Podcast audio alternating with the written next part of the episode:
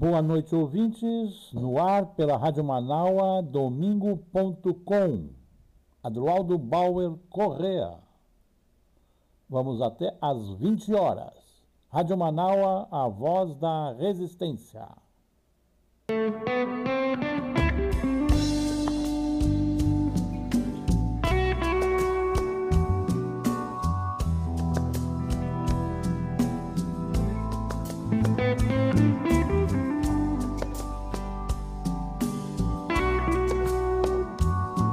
Nossa trilha é Samba Pati, de Carlos Santana, gravado ao vivo no Festival de Montreux em 2011, na Suíça.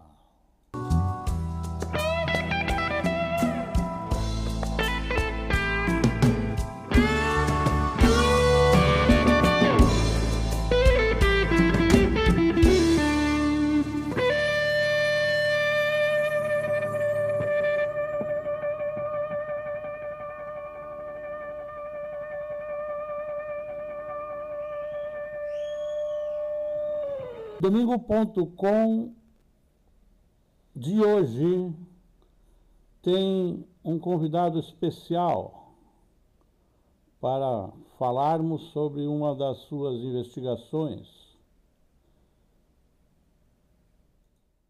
É Maroni J. Silva, mestre e doutor em Ciências Sociais pela PUC São Paulo, formado em Globalização e Cultura pela FESP de São Paulo. Jornalista, escritor, editor na empresa Textocom Comunicação Empresarial. Nós vamos conversar sobre a tese de investigação acadêmica e a publicação de livro com o título O Lado Místico do Comércio.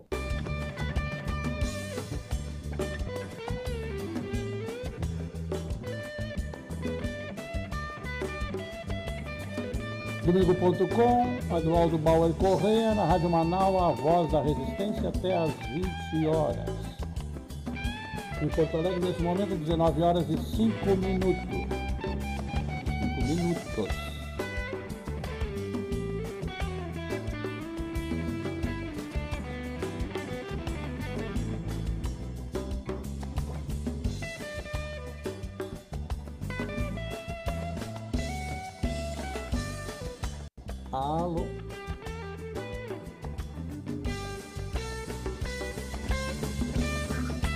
Alô? Alô, Maroni João da Silva, boa noite, tudo bem? Fala, Drogo. Aqui, Rádio Manaua, programa domingo.com. Te anunciei aqui para conversarmos sobre a tua publicação. Vamos repetir o nosso anúncio. Vou tirar a trilha para ficar com menos ruído.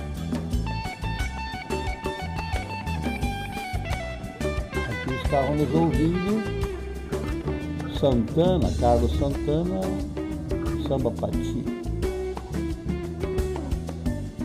Aqui numa homenagem à Aquarela do Brasil, no Festival de Montreux 2011. O Montreux.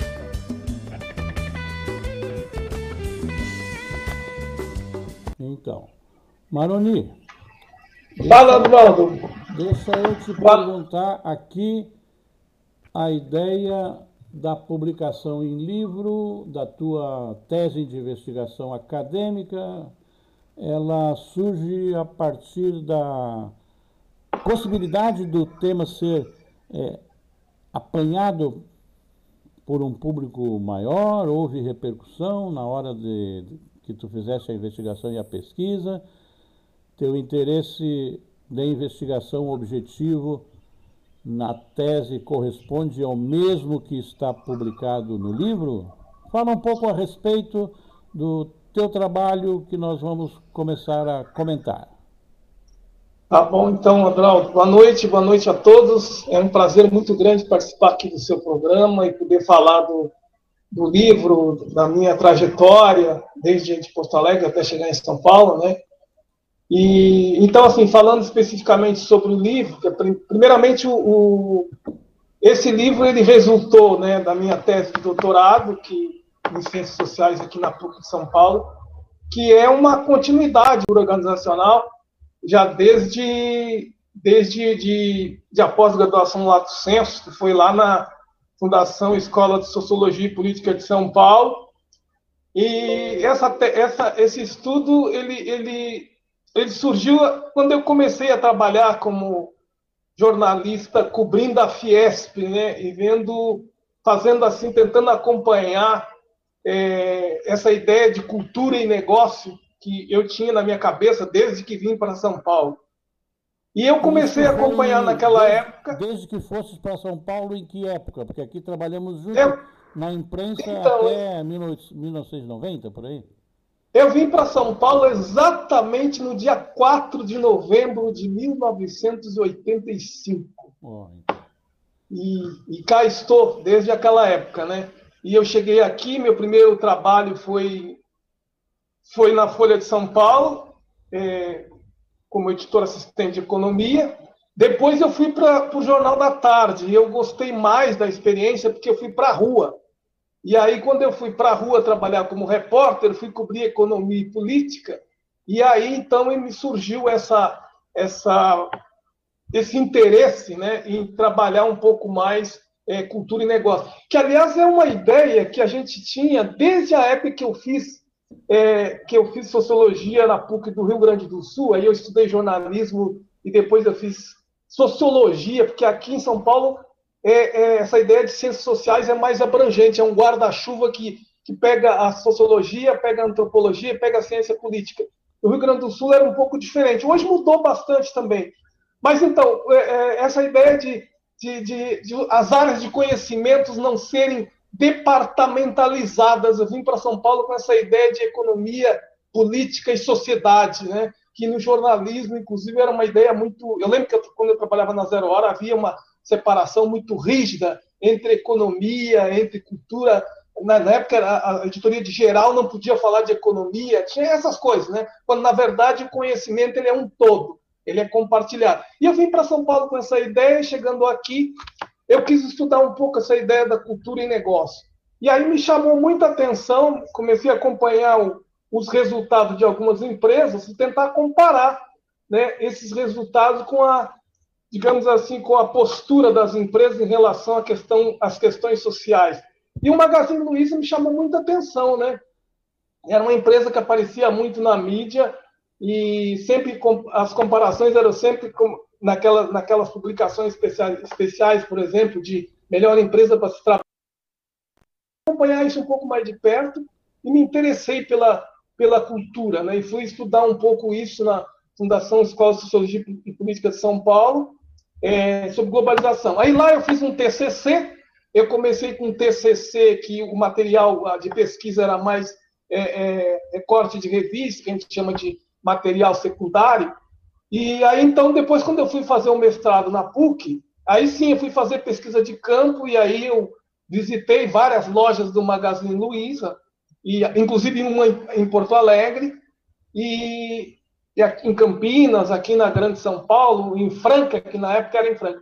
E uma coisa que me chamou muito a atenção, e aí para chegar no livro, para chegar na pesquisa de doutorado, um é que o magazine. Só um instantinho antes, Maroni, não te apressa. Eu não sei se tu tens, mas nós temos até as 20 horas para continuar conversando sobre o tema, certo? Sim, sim. São 19 horas e 12 minutos, Manaua, domingo.com, a voz da resistência pela Rádio Manaua. Ouvintes, aqui o que nós vamos abordar doravante é o lado místico do comércio.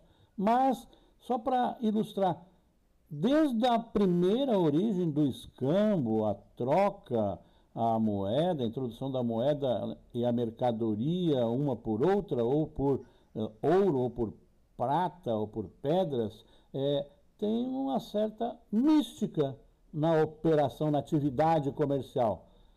Tem um exemplo, só para te ilustrar, em África, ali na Costa do Marfim, se tu botou o olho no mercado num tapete, o sujeito vai te vender o tapete. Mesmo que tu não queira, ele vai até o fim da feira e no final das contas ele joga nos teus pés.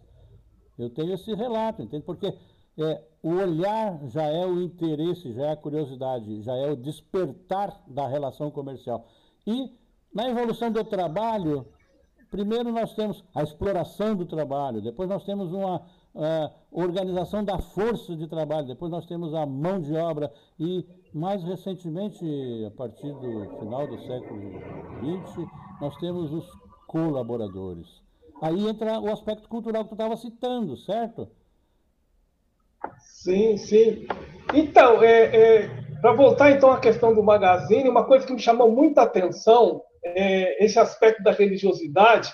Eles têm um evento semanal e esse que é chamado de rito da comunhão, que na verdade é, é tem, ele, é, ele, é, interessante pelo seguinte: ele tem algumas partes do rito da comunhão. E, na verdade, o rito ele funciona como uma, uma espécie de um treinamento das pessoas.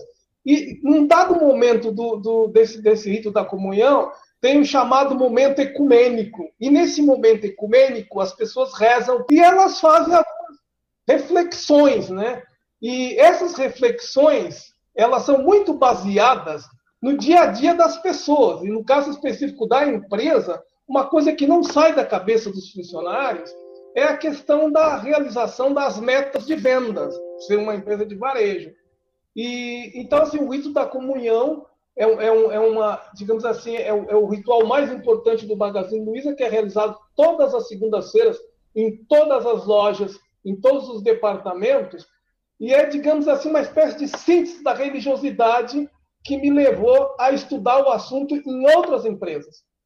Então, é, é, aí eu fui para o doutorado para tentar aprofundar um pouco esse estudo né, e por, o porquê da, do uso da religião como um instrumento, digamos assim, para mexer com a individualidade, com o lado mais psicológico das pessoas, para tentar buscar cada vez mais o envolvimento, o engajamento das pessoas no processo produtivo das empresas. No caso mais específico do comércio, para que as pessoas sejam mais motivadas a vender. Tem até um aspecto interessante nesse, nesse rito da comunhão, e eu estava eu tava acompanhando é, eu estava acompanhando um ritual, um outro ritual de, de ingresso das, dos funcionários do Magazine Luiza, isso em Franca, e aí eu conversei com um gerente sobre é, a importância do rito da comunhão e qual é a relação que eles fazem entre o rito e a parte econômica.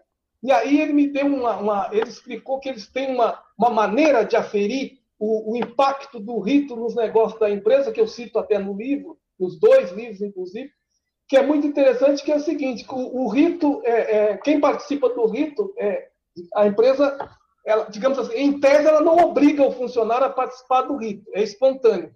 Mas eles têm a noção de que quanto mais, é, maior a frequência de participação do funcionário nesse rito todas as segundas-feiras, maior o grau de motivação das pessoas. E quanto mais motivada, mais elas vendem. E quanto mais vendem, mais faturam. E aí eles comparam isso, é, é, digamos assim, acompanhando o resultado do faturamento das lojas. Então, por aí já dá para ter uma ideia muito clara dessa relação região e negócio. Esse, esse saldo de avaliação que tu apresentou aqui pelo gerente, pela informação do gerente, ele é disponibilizado à equipe de funcionários que rendeu desta forma?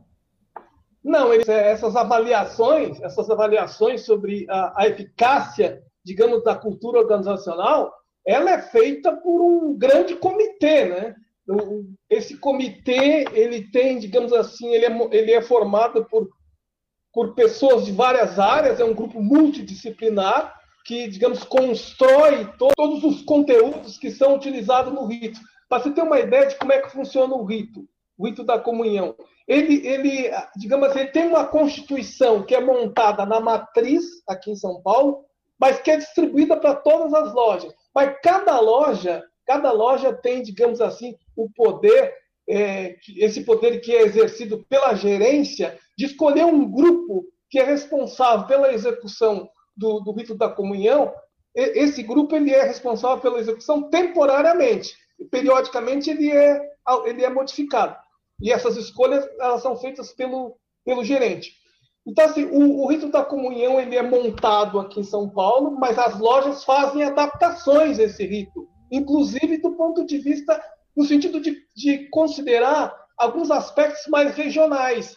Por exemplo, quando a loja, quando o Magazine Luiza comprou é, um grupo de lojas aí no Rio Grande do Sul, é, te, teve uma, eu não lembro agora como é que é o nome da, do, do, grupo, é um grupo tradicional que eles compraram aí, e quando eles fizeram a interação desse grupo, eles levaram dois anos, por exemplo, para fazer esse processo de interação, e houve uma mudança no rito da comunhão, porque eles tinham um certo temor de que, como o Rio Grande do Sul tem uma cultura muito sólida, é, alguns valores muito tradicionais, é, e tem muito apego por essa cultura, eles tinham um certo temor que haveria uma resistência é, ao, digamos assim, um grupo paulista comprando um grupo gaúcho, e tinha uma certa, uma, um certo temor de que o, o, o rito da comunhão não ia alcançar os resultados que eles gostariam. Então, eles fizeram algumas adaptações regionais. Por exemplo, o rito da comunhão, o, o, normalmente ele tem, ele, ele tem uma, digamos, são algumas, algumas tem o, o hino da, da, o hino nacional, o hino da empresa, e aí no Rio Grande do Sul, por exemplo, eles incorporaram o hino do estado do Rio Grande do Sul e alguns aspectos da cultura do Rio Grande do Sul no hino, no, no, nesse rito da comunhão para tentar, digamos assim, é, é, tornar ele mais palatável. Então, assim, quer dizer, o rito ele vai se adaptando às culturas regionais, né, que é uma forma também da cultura do magazine ir se adaptando a essas culturas, considerando as, as, as peculiaridades das culturas do Brasil, que é um país muito grande, né, um país muito diverso.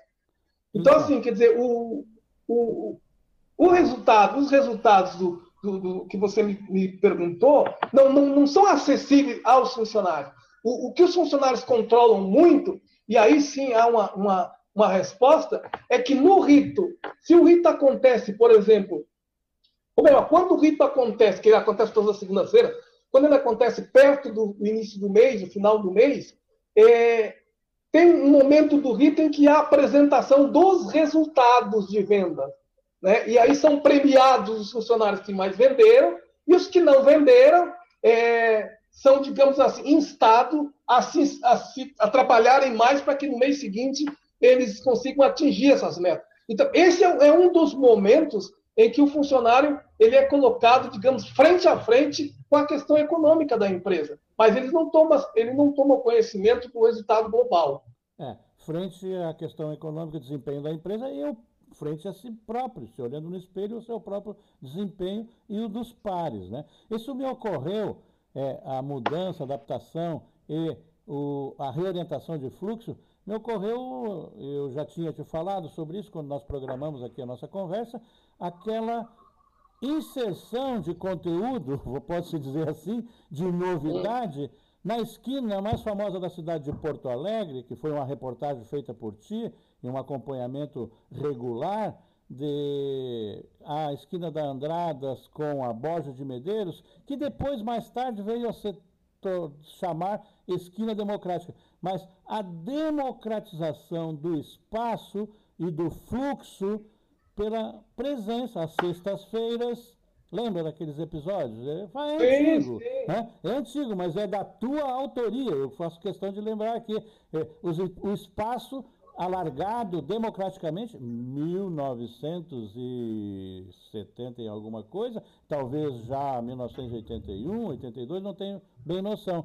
Mas isso dá uma certa relação. Assim, você tem um uso tradicional e a inclusão de um conteúdo de um modo progressivo, sem, sem força, mas com é, bastante, é, é, pode-se dizer, cor, né? com bastante nitidez é, de novidade.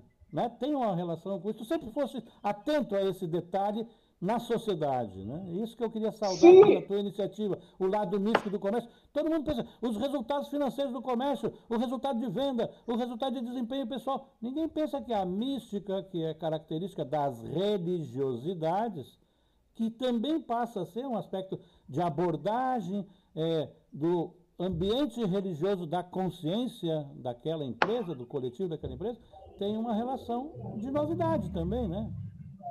Exatamente. Só para não perder o, o não perder o gancho, como a gente fala em jornalismo, essa questão que você falou aí da, da, da esquina democrática, depois eu retomo a questão do livro.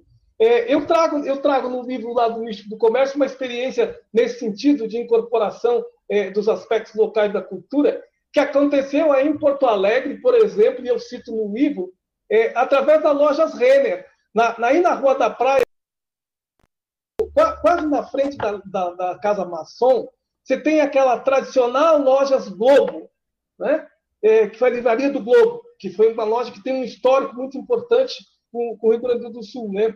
É, a, essa loja, hoje, ela, ela, ela foi transformada numa loja, uma filial da loja Renner. Renner teve um cuidado, teve um certo cuidado de fazer uma incorporação de alguns valores, alguns ícones é, da história do, da Livraria do Globo, preservando, por exemplo, um andar onde tem um café. E nesse café, onde eu estive, inclusive, ele é muito interessante que tem a preservação de vários. O espaço lembra muito a antiga, a antiga a livraria do Globo, tem fotos muito bonitas na parede, então tem essa, essa incorporação é, dos valores locais para demonstrar que a empresa tem uma certa raiz forte né, com o local onde ela, ela está presente, ainda que a Lojas Renner tenha se transformado numa loja muito, digamos assim, muito mais. Uh, saiu do regional e hoje é uma loja que é um, é um grupo, né, que até foi comprado por capital norte-americano, que é um grupo que tem várias lojas espalhadas pelo Brasil inteiro.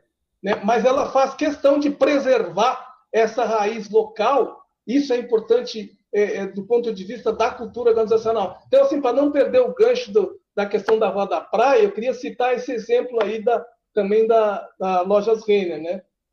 De fato, eu tenho essa preocupação. É, naquela época, quando eu fiz essa matéria do negro na, na, na Zero Hora, a gente tinha, havia uma certa tradição de só lembrar do negro no 13 de maio.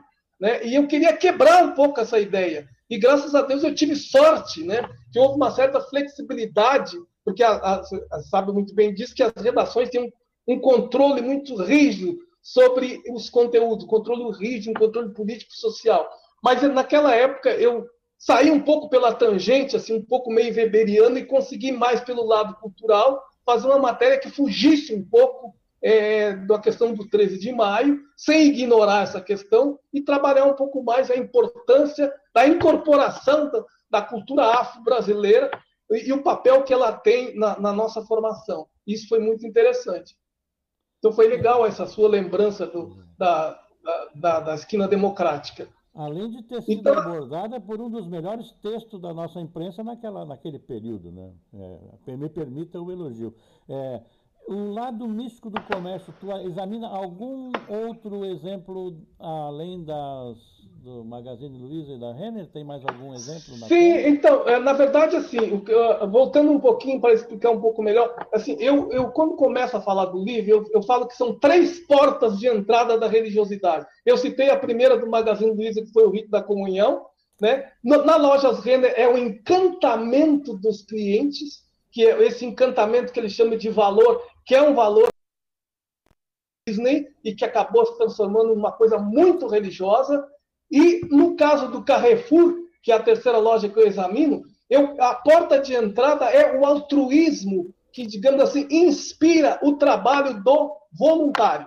Então, são essas três portas de entrada que eu examino no livro, e assim, é, eu vou citar alguma, alguma, algum exemplo de cada um deles. Por exemplo, a Lojas Renner criou né, o, esse, esse, esse encantamento dos funcionários, é, ou melhor, do cliente, virou um, uma, um, quase que uma ideologia. É, eu, eu, eu, trato isso como uma ideologia, como eles trabalham isso de uma maneira muito forte, tanto que eles até desenvolveram é, cada, cada um que cada funcionário, por exemplo, que, que vende, ele é, digamos assim, ele é motivado a trabalhar esse encantamento de uma forma muito prática inventar, por exemplo, forma de transformar a venda em, em algo muito mais do que a simples compra, que a simples compra de um produto, por exemplo, no sentido de envolver cada vez mais o, o, o cliente para que o cliente retorne à loja. E eu, e eu, retrato isso de uma forma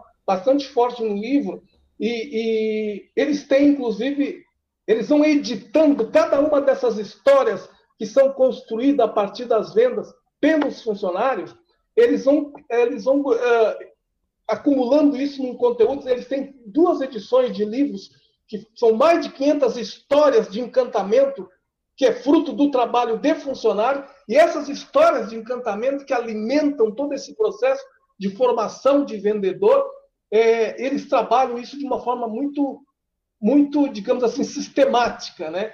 E tem vários exemplos, são, na verdade são dois, dois livros que eles já editaram sobre é, como é que são retratado esse, como é que esse encantamento é transformado pelo funcionário, como é que na hora da venda, no cara a cara com o comprador, com o cliente, como é que de repente transforma aquele aquele evento, né, que seria um evento simples de, de, de vender um produto, uma, numa espécie de um encantamento. Tem várias histórias que eu registro no livro e, e analiso isso com uma certa profundidade.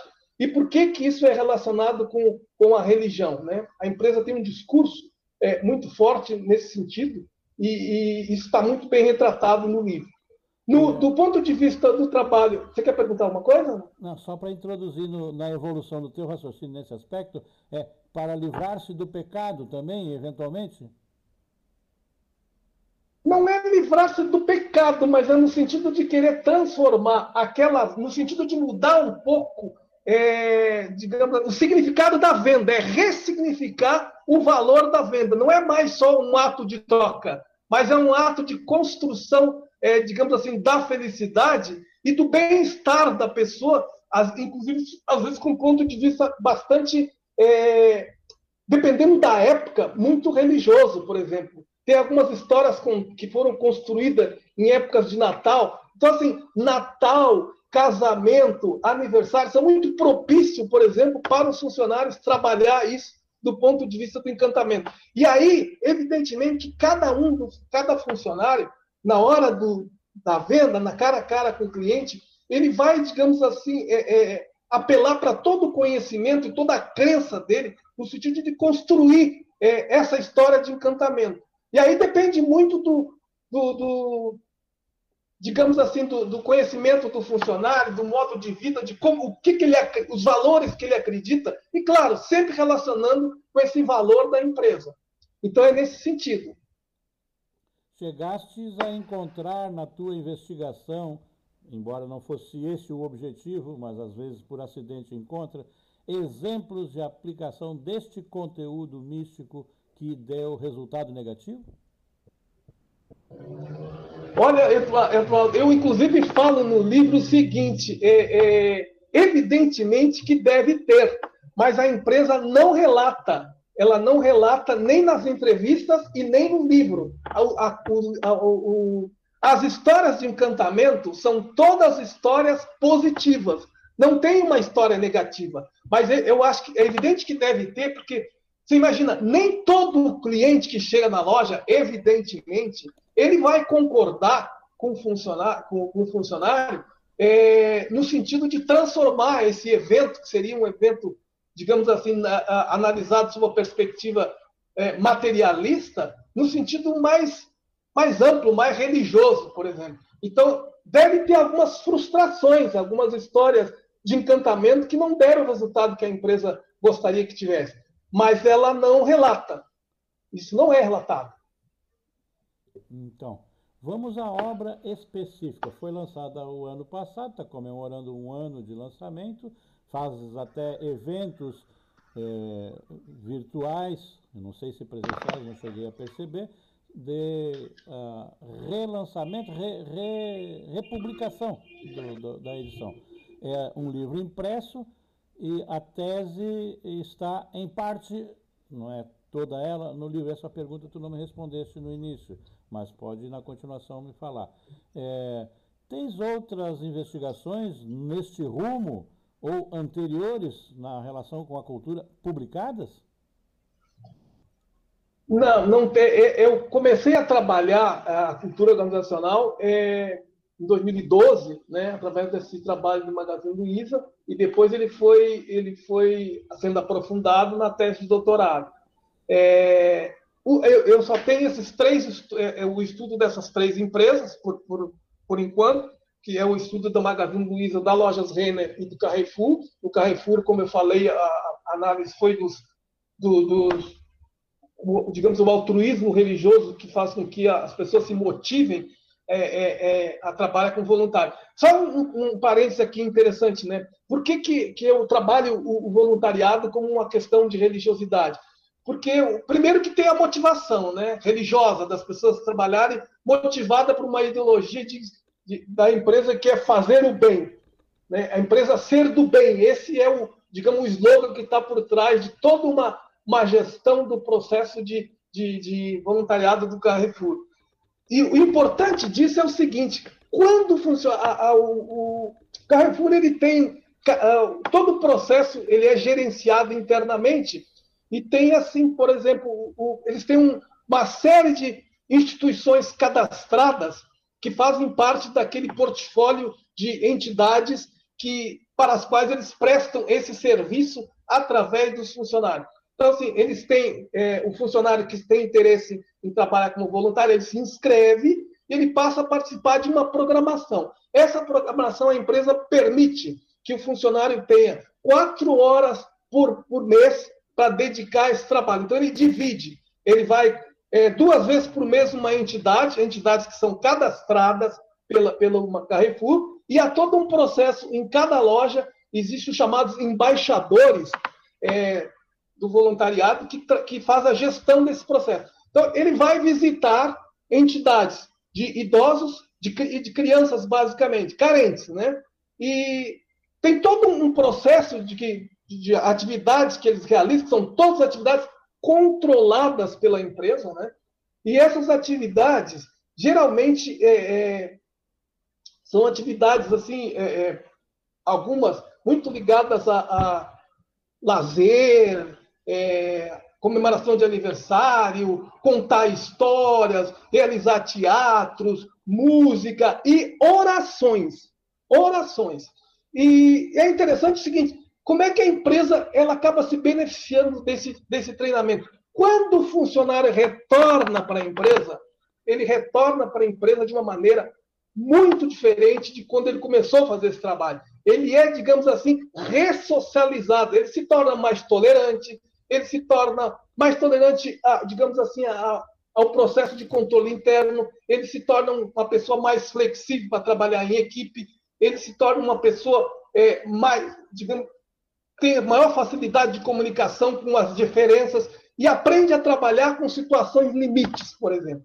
E chegando dentro da empresa, esse, essa mudança de comportamento que ele tem acaba influenciando no no clima organizacional, né? A pessoa se torna mais produtiva, mais feliz e nesse sentido há uma, uma, uma incorporação indireta desse, dessa, desse trabalho, desse capital social que ele trouxe eh, do trabalho dele no, como voluntário e acaba tendo, digamos assim, acaba tendo uma influência muito interessante na estabilidade do clima organizacional. Isso leva a satisfação e leva a maior produtividade do trabalho. A empresa tem isso.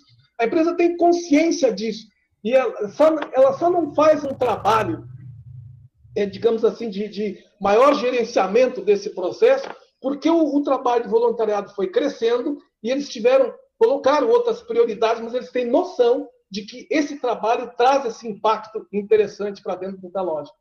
Bom, você me perguntou, é, é, você me perguntou alguma coisa sobre o, o livro e a tese, né? Sim. A tese, ela é, a tese ela é mais complicada, né? A tese, o nome da tese é a religiosidade como fator estruturante do novo espírito do capitalismo e o livro lá do Místico do Comércio, ele é foi uma adaptação que eu fiz um pouco mais simples, até porque o livro é uma apresentação para o leitor e a tese foi uma apresentação para uma banca. Por que esse nome?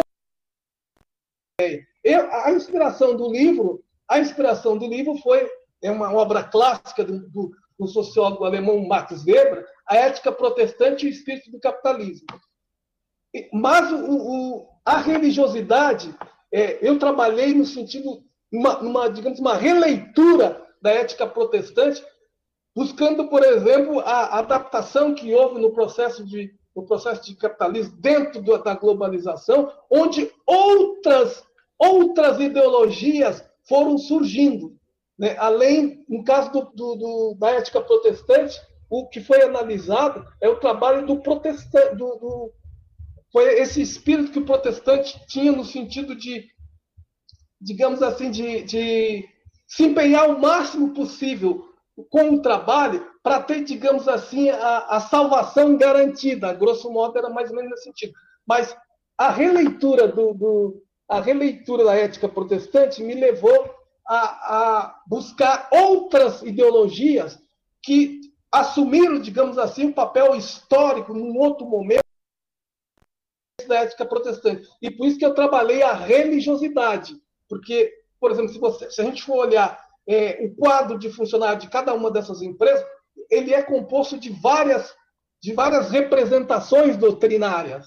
Né? Então eu apresentei, eu trabalhei a religiosidade e não só a religião, a religiosidade como um conceito, uma religião, digamos entre aspas, que não tem um vínculo institucional com nenhuma representação doutrinária. É nesse sentido.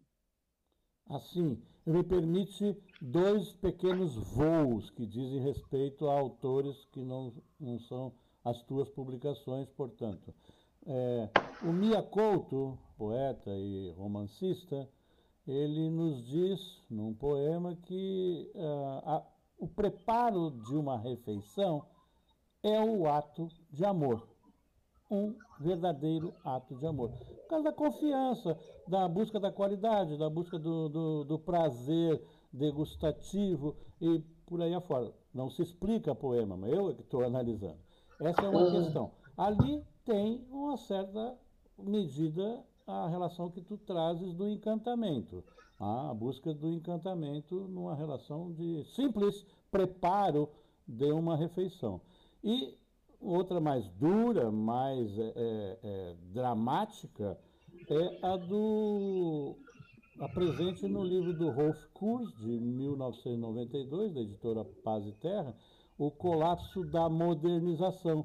O Robert, uhum. Robert Kurz ele dá um exemplo lá num, num determinado momento, já do terço final do livro, de que o operário soviético era é, estimulado a cumprir o plano de metas do aço e dos produtos, é, esquecendo-se o material que viesse a ser consumido. Então, tu tinha os carros pesados, tu cumpria a, a, a meta de produção e consumo aplicado do aço e os carros pesavam duas, três, quatro vezes mais um refrigerador do que o, o, os concorrentes europeus, vamos dizer assim. O refrigerador uhum. precisava de um, de um guindaste para subir o segundo andar, o terceiro andar dos prédios, né? Tá. tão pesado fosse. Então, assim, esqueceu-se o lado do consumidor. Eu queria fazer um parênteses aqui para ti e para mim, para nos salvarmos, nós não somos patrocinados por essas três empresas citadas. Não que não não somos. E não é esse o nosso objetivo. Porque o comércio ou a relação de produção e consumo se dá em qualquer modo social. Socialista, uhum. comunista, é, liberal, é, até no fascismo. É, então, nós estamos às 19 horas e 41 minutos. Preciso saber como é que o, o interessado, nosso ouvinte, o público, isso aqui vai para um podcast, depois fica disponível no, na página da Manaus. Como é que o público tem acesso a teu, a teu livro? Bom, o, o livro ele, ele foi editado pela editora Apres de, de, de Paraná que é uma editora muito preocupada, que o foco dela são exatamente os trabalhos acadêmicos. E esse livro ele está ele tá disponibilizado na, em, várias, em várias distribuidoras, pode ser adquirido tanto no formato impresso quanto de e-book. Por exemplo, na Amazon, por exemplo, o, o, o interessado pode adquirir o livro. E se ele for comprar o livro, por exemplo, através do site da editora, ele vai ter desconto também. Mas ele está sendo vendido, o livro está sendo vendido com desconto. Na verdade, é o primeiro ano do, do, do livro. É, eu tive o primeiro relatório a semana passada da, do livro, e pelo que eu fiquei sabendo, pelo pessoal do marketing me colocou, e eu já tenho uma certa experiência disso, porque o livro que a gente lançou é o lado o, o, do Magazine Luiza, Cultura e Negócio, é, também é um livro que a, começou a pegar bem mais para frente. Então, assim, tem um tempo de maturação para as pessoas que é, que é um tempo de maturação muito mais longo do que a nossa ansiedade, a nossa expectativa em relação ao produto que a gente desenvolveu. Né? Eu gosto muito desse livro, é, O Lado Místico do Comércio, porque foi, digamos assim, uma, um trabalho muito mais aprofundado e um trabalho muito interessante, mas evidentemente que é um, é um assunto, é um assunto é, é, que não é um assunto acessível a muita gente, né? É um assunto que, é, digamos, ele demanda um certo um certo conhecimento de outras áreas para tentar é, degustar o, o, conteúdo desse livro. Então a gente tem que ter uma certa paciência é, no sentido do, do, do, resultado que o livro possa, possa trazer. Eu não espero resultado econômico de livro, nenhum nem do outro, mas eu fico feliz é, em poder divulgar o trabalho, em poder até, digamos assim, democratizar esse conhecimento. Uma coisa que me angustia muitas vezes, isso já me angustiava desde a época do jornalismo. Aliás, eu saí da grande imprensa aqui em São Paulo é, com essa preocupação, quando eu comecei a perceber que é, a reportagem. Olha só, isso em 1990, antes ainda do ano 2000, né? quando a, a reportagem começou a se transformar num produto muito superficial e eu queria fazer mais, eu acho que eu tinha condições de fazer mais. E, claro, tem um retorno maior também disso, né? Então, assim, é, é, essa vontade de democratizar o conhecimento, porque é, não adianta você ficar fazendo N pesquisas e, e colocar na prateleira e, e, não democratizar esse conhecimento, não fazer com que esse conhecimento circule e que esse conhecimento realmente tenha um certo poder, né, entre aspas, de transformação é, da sociedade para melhor. Né? Então, eu, é nesse sentido assim que eu venho me esforçando muito de de traduzir essa, essa forma como a sociedade funciona e traduzir isso num conhecimento que possa ser é, consumido né, por, por, outras pessoas, não só através de livro, mas através. Agora a gente tem a, as redes sociais, etc. Então, nesse sentido. Como foi, e se houve, como foi a, a recepção das empresas pesquisadas, investigadas? A recepção, olha, foi eu tive, foi bem interessante assim, Adroaldo, a recepção, é, aonde que eu tive um pouquinho de dificuldade é, para fazer a pesquisa foi na lojas Renner, porque quando eu cheguei, eu fui a Porto Alegre e fui entrar em contato com a diretoria de RH, eles estavam fazendo uma auditoria da, da cultura organizacional. E aí, então, eu consegui fazer algumas entrevistas, mas não muitas, e eu não consegui falar com muitos funcionários porque eles achavam que, como já tinha pessoa de fora dentro da empresa, mais um, parecia parecer um, um estranhamento um muito grande. É, formado em ciências sociais e, e, situado no setor de economia, na tradição, com alguma uh, estrada para ser percebida, e, e tu ia ser rechaçado naquele ambiente, naquele momento, obviamente, com certeza. Pois é, mas mesmo assim eu tive. É, depois eu, eu, eu, trabalhei bastante com o material deles, muita coisa via internet, fiz algumas entrevistas também por telefone.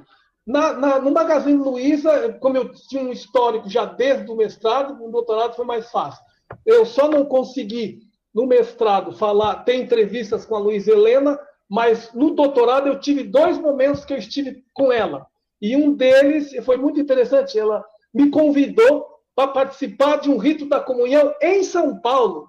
E aí eu consegui ver a diferença do processo, por exemplo, a loja, o, o Magazine Luiza é uma loja que incorporou muita cultura caipira do interior de São Paulo, interior de Minas. E quando ela veio para São Paulo, ela teve um certo choque, né? Porque é completamente diferente. E, e aí eles mudaram muitas coisas no rito da comunhão. E eu, eu tive a oportunidade de, de, visual, de presenciar isso, graças ao convite que a Luiz Helena me fez, e eu participei do evento, e, e também fiz uma entrevista com ela, onde ela me falou muito desse processo de mudança, uma série de coisas, da oportunidade que eu não tive no mestrado, foi muito interessante. E na, no Carrefour, eu tive uma experiência muito interessante, que no, a minha porta de entrada foi o RH, e aí é, a vice-presidente do RH, que me abriu as portas do, do, do, do Carrefour para fazer a pesquisa, logo mais ou menos na metade da pesquisa de campo, ela trocou de empresa, saiu da empresa.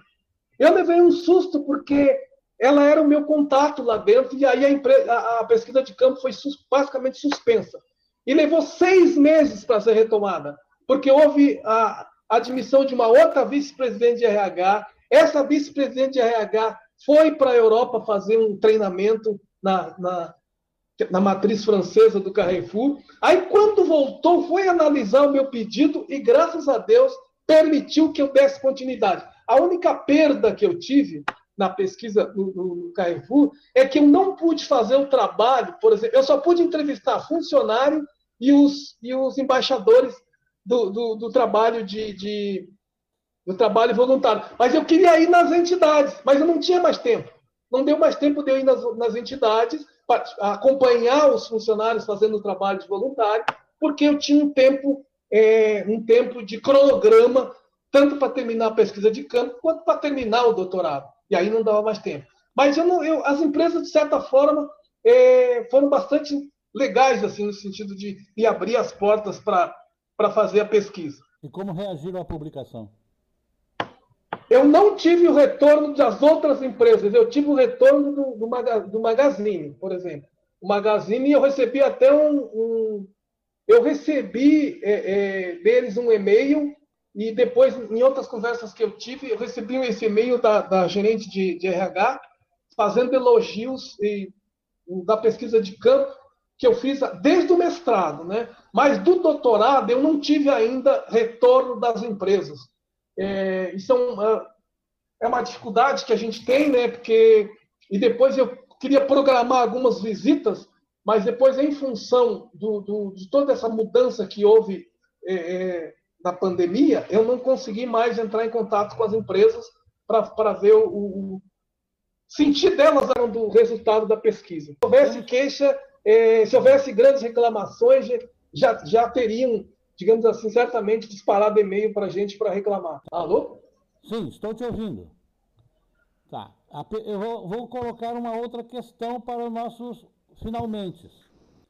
Como se trata de religiosidade, há um funcionamento empresarial em algumas datas ou sistematicamente em alguns cultos religiosos que aproximam fiéis da contribuição ao, ao templo, à subsistência dos religiosos eh, na organização, na manutenção e ampliação dos espaços de convivência. As feiras que se transformam em, em atividade participativa de fé também comercializam. O Círio de Nazaré, a festa da Aparecida, agora dia 12, que a massa é, é, peregrina participa, e o dízimo. Isso aparece no teu trabalho? Alô? Sim, voltastes. É, não sei se tu chegastes a ouvir a pergunta que fiz. É, nesse restante de tempo, que é pouco, temos oito minutos, a, a, atividade religiosa das religiões.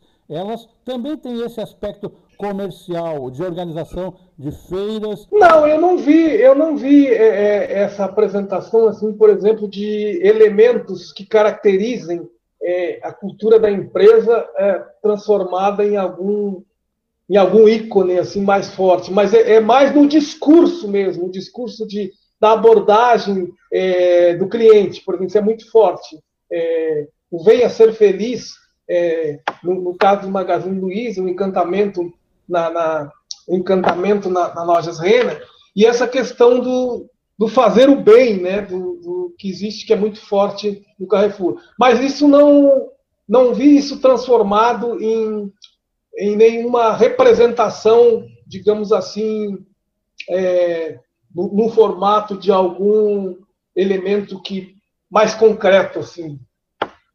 Tá bem. Maroni João da Silva, jornalista, é, mestre e doutor em ciências sociais, publicando, conversando aqui conosco sobre a sua publicação, o, a, o, a, o lado, místico do, comércio. do comércio. Eu agradeço a tua participação conosco Espero que os ouvintes tenham é, apreciado. É um conteúdo que não é um conteúdo comum, tradicional, e hoje é domingo, hoje não é um dia comum, é um dia também disponível para não só a religiosidade, mas o esporte. Vai lá a seleção brasileira ainda empatando, ah. num jogo dramático e trágico, como sempre, parece que só faz gol quando leva. É, é, eu te agradeço a participação. Tens alguma é, nota que quisesses fazer, que eu não tenha te perguntado, não tenha te, que tenha te atrapalhado, que tu não tenha conseguido responder? Não, eu só, queria, eu só queria fazer uma, uma complementação quando você falou do, do da, da, da, da, preparação da comida, né? Isso, do, do prato. Do então, é, esse aspecto me chamou a atenção, é, é, por exemplo, eu trabalhei é, o, o, fundamento da religiosidade, eu trabalhei com um autor alemão que chama Simmel.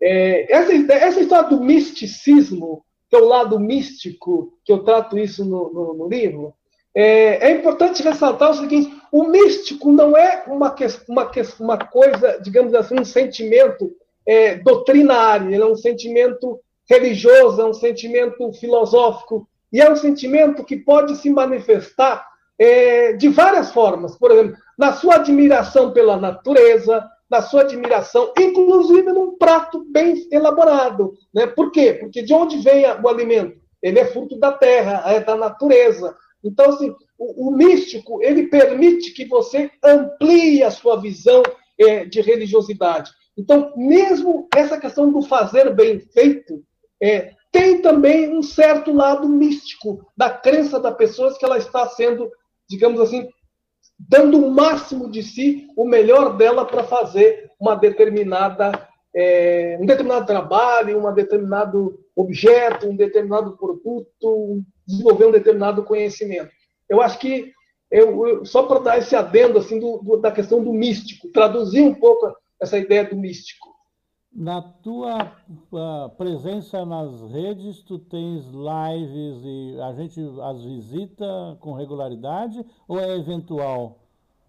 Eu, eu não, é eventual. Eu tava, eu estou desenvolvendo e estou formatando, na verdade, um produto a partir da cultura organizacional. Eu estava querendo fazer essas lives, mas ela, esse é um trabalho, Aguinaldo, que, que toma muito tempo e que não é remunerado, e nós estamos vivendo um momento muito dramático do ponto de vista de sobrevivência. Né? Eu tenho alguns aposentado como eu aqui, que estou voluntariamente contribuindo com o projeto Manaus de radiodifusão por Weber.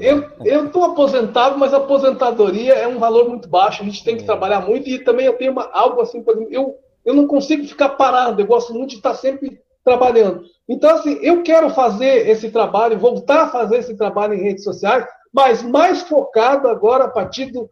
Logo, logo eu vou estar lançando esse produto. E assim que eu lançar esse produto, aí sim eu vou fazer um trabalho mais regular. Estava muito, estava meio solto assim, né? Isso. né? Aí tu faz o seguinte, eu vou te pedir esse favor. Quando tu tiveres isto num formato que tu achas que deve ser divulgado mais amplamente, nos manda uma nota para a gente fazer a divulgação. Eu queria, certo. eu queria lembrar que uma parte do teu tempo é ocupada também por filhos e netos, né? Exatamente. Eu estou com separado, mas eu tenho dois filhos maravilhosos. Um com vai fazer agora o Thiago, que mora em Porto Alegre, por exemplo. Os dois são professores de educação física. O Gabriel, que é o mais velho, é, mora aqui em São Paulo. Ele tem um filho, o filho do Gabriel está com dois anos. O Tiago, que mora em Porto Alegre, que ele foi junto com a minha ex-mulher em Porto Alegre quando a gente se separou, ele tinha 9, 10 anos. E aí ele conheceu uma menina ainda no ensino fundamental, se apaixonou, estão casados, tem dois um casal de filho lindíssimo. E o Thiago estudou na PUC, estudou, é, ele estudou a educação física na PUC. E eu tive a oportunidade de voltar à PUC com o Thiago, porque quando eu fiz a, é, é, quando eu fiz a estudei jornalismo e ciências sociais, a PUC do Rio Grande do Sul era uma, uma instituição fisicamente pequena, ela está muito maior do que foi, né, fisicamente. E então assim, é, é, eu tenho uma vida social também né, dedicada aos, embora que cada um tenha as suas as suas responsabilidades hoje um pouco. Hoje eu tenho mais saudades dos filhos na adolescência do que a gente consegue é, estar com eles fisicamente, né? Mas assim, eu tenho também, claro, essa essa parte social, assim, de, de, familiar, né? Que é um apego muito grande aos, aos meus filhos e netos. Por exemplo, terça-feira eu vou almoçar com, com, com, com, o filho do Gabriel, que é o que está com dois anos, né? E, e, no final desse ano eu quero ir a Porto Alegre ver os filhos do Gabriel do Tiago, que já estão quase saindo da, da infância, né? E o tempo passa muito rápido e a gente está distante, né, Andrão? Isso aí, meu amigo, mestre doutor em Ciências Sociais pela PUC de São Paulo, formado em Globalização e Cultura, com essa sigla FESPSP, jornalista, escritor, editor na empresa Texto Com Comunicação Empresarial. Agradecido, um bom final de domingo, uma boa semana para você, Maroni. Um abraço, Adroal. Foi um prazer enorme participar do seu programa e voltar a falar com você, né? Que quando a gente começou, quando eu comecei a trabalhar com você, eu era até meio foca ainda, né? Lá na rádio, na rádio Continental. Continental. Foi o nosso primeiro encontro. Então. Então tá, um grande abraço e muito obrigado. Obrigado a você, uma boa noite. Rádio Manaua, a voz da resistência, domingo.com se despede dos queridos ouvintes, das queridas ouvintes. Obrigado pela audiência. Um bom final de domingo.